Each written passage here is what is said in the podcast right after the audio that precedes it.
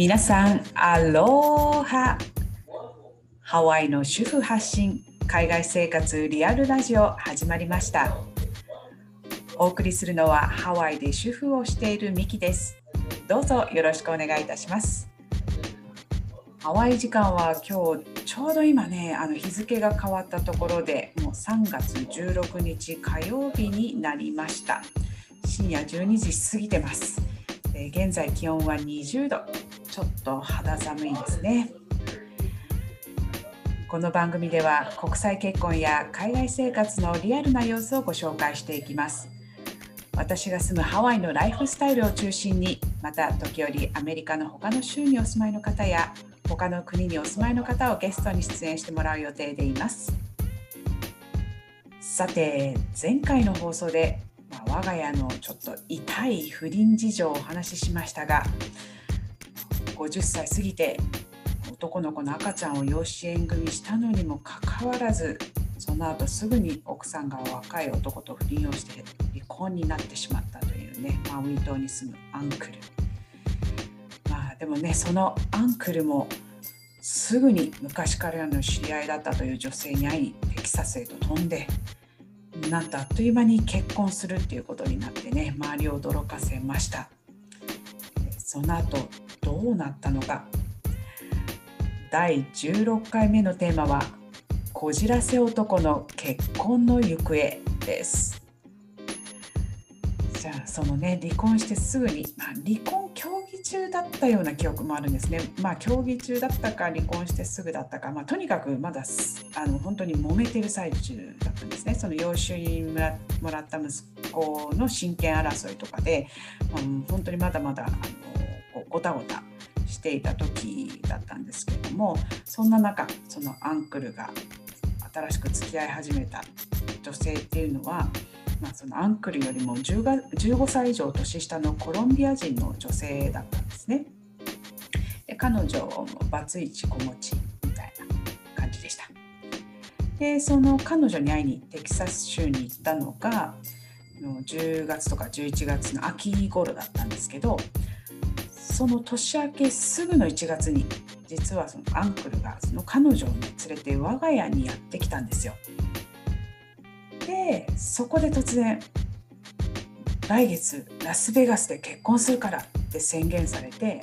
もう義理の母も慌てて航空券やホテルを予約したんですね。で私もその女性には会っていてまあよく覚えているのがその時その義理の母が手料理を振る舞ったんですけど突然彼女がアナフィラキシーショックみたいなそのアレルギー反応を起こしたんですよ。ですごい咳き込んじゃってえ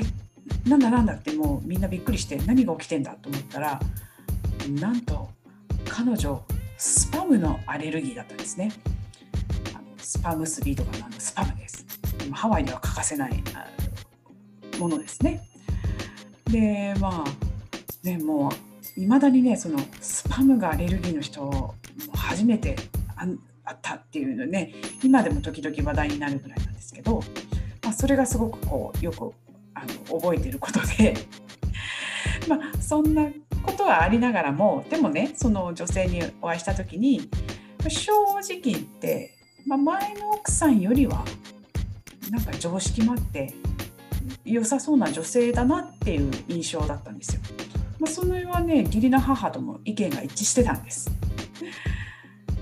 まあ、しかしそれにしてももう誰もがちょっと早すぎないかって思ってたわけで、まあ、手放しでは喜べなくて、まあ、そのどこか、まあ不安を覚えながらもそのビッグでその結婚式の日を迎えたわけです。でまあうちの家族から参加したのはもう義理の母のみですね。いや他の兄弟とかはもうそんなねあの結婚式にまあまあ変な話誰もちょっと祝ってないというかだからそのためにあの休みまで取ってねラスベガスまで飛ぶ気はないっていうことでもうだから全然あの他の兄弟は参加をしなかったわけです。ただまあ一応その、まあ、義理の母の妹、まあ、アンティがこの参列者の人たちのためのプレゼントを作っていたんですね。それがあの2人のツーショット写真をプリントしたコースター、まあ、こっちではよくねその結婚式であのそのお土産として、まあ、プレゼントとして配られるものの一つなんですけどそのもうね2人が恋寄り添って仲良くして写ってるツーショットの写真をプリントしたコースター作っていて、まあ、それを義理の母はちゃんと持ってあラスベガスに行ってたわけです。でまあそれでもうやっぱり私としてもどうなったのかがすごい気になってその結婚式の夜夫と一緒にね義理の母に電話したんですよ。で「結婚式どうだった?」って尋ねたらまあなんとなんと「キャンセルになったのよ」まさかの答えが返ってきたわけです。で「えー?」ってなって。もう一体何があったのって言って尋ねて、まあ、事情を聞いたらその結婚式の前日にお互いの家族の顔合わせも兼ねてバーベキューをやることになったらしいんですよ。で義理の母はじゃあそのバーベキューに持っていく料理をホテルのキッチンでプエルトリコ料理を作ってねでそれでアンクルと一緒にその待ち合わせ場所に向かったらしいんですね。ところがところがねその向かってる最中にそのフィアンセのお兄さんから妹になんでそんなひどいことをするんだっていう怒りのテキストメッセージ、まあ、いわゆる携帯メールがそのアンクルのもとに送られてきてまあアンクルとしてみれば一体何のこと言ってんだか見当つかずにいたらその直後そのフィアンセの彼女から電話があって「なんで電話に出ないのよ」って怒ってたそうなんですね。でまあそれは何だったかっていうと要はそのアンクルはもうラスベガスについてもうすぐにホテルで仮眠を取っていたのでそれで彼女の電話に出ることができなかったですですよ。まあ、ただそれだけなんですけどどうもそれを勝手に相手が無視したって思ったみたいなんです。でしかもそのバーベキューパーティーの待ち合わせ時間についてもなんだかミスコミュニケーションがあったみたいでアンクルと義理の母がもう向かってた最中っていうのはねもうだいぶ遅れてたらしいんですよ。だから余計になんかこういらぬ勘繰りが入ったみたいで事態はややこしいことになって電話越しでアンクルとそのフィアンセが大喧嘩になったそうなんですね。でもうアンクルはその電話を切ってそれでも運転している義理の母に「もう車を引き返せ!」って言って言い出して「もうごたごたはたくさんだ結婚は中止だ!」って言って本当にそのまんま彼女にも会わずまさかの結婚式前日にドタキャンジ・エンドだったらしいんですね。もうこんなドラマみたいなこと実際あるんだと思って驚いて聞いてたんですけどまあでもよくよく考えると結局ねその彼女の家族も私たちと同様に多分その結婚に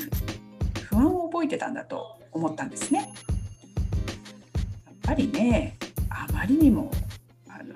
急すぎてねでまだその離婚もよく落ち着いてないような時にそんななったもんだから私たちが不安に思ったように彼女の家族もきっとすごく不安だったからその不安とかその疑い疑心暗鬼のもとでまああのそっから土台でいろんなことを想像したからすごくややこしくなって、まあ、それであの喧嘩になっちゃったっていうか、まあ、結局は縁縁がなかったってことですよね。うんまあねアンクリには申し訳ないんですけど私たちだけじゃなくてその彼女の相手の家族もねきっとねあもうこれでよかったってほっとしたと思うんです。もうキャンセルになってよかったってきっと思ってたと思うんですね。まあね私たち家族はまたね冗談でね、まあ、スパムがアレルギーの人はやっぱりちょっとハワイにじゃ暮らせないしねみたいな。そこでまず縁がなかったんじゃない？みたいななんていう話もしたりもしてました。でただねその騒ぎの後もうどうやら一度彼女からアンクルのもとに手紙が届いたようなんですけどもうアンクルもう終わったことだからって言って読まずに捨ててしまったそうなんですね。そのね散々人を周りを巻き込んでねいるアンクルもどうかなって思うんですけどでも我が家もちょっとかなり上行ってましてもうそのね 結婚式の後もまあそのまあ、キャンセルになっちゃいましたけどその後もねその2人のこうツーショットの写真のコースターを実は数年間使ってました。もう義理の母と、まあ、うちの夫なんかももうめちゃくちゃ愛用してまして その神経もすごいなって私思って見てたんですけどまあ、最後もうボロボロになったからこう捨ててたんですけど、まあ、きっとね、まあ、せっかく作ったものだからもったいないっていう気持ちがあったのか、まあ、思い出としてなのか分かんないですけどもう本当に普通に使ってた愛用してたっていうね、まあ、アンクルもアンクルですけどその神経もす,、うん、すごいなって思って見ておりました。ということで今日はこじらせ男の結婚の行方をお送りしました皆様も海外生活や国際結婚について質問などがありましたらどうぞお送りください Facebook または Instagram でダイレクトメッセージで送っていただいて構いません一番簡単なのは Instagram で私のアカウント miki212miki212 を探してみてくださいさらにクラブハウスもやっていますよかったらそちらもフォローしてくださいね。こちらもアカウント名は miki212miki212 になります。それでは次回の放送もお楽しみに。マハロー、アフイホー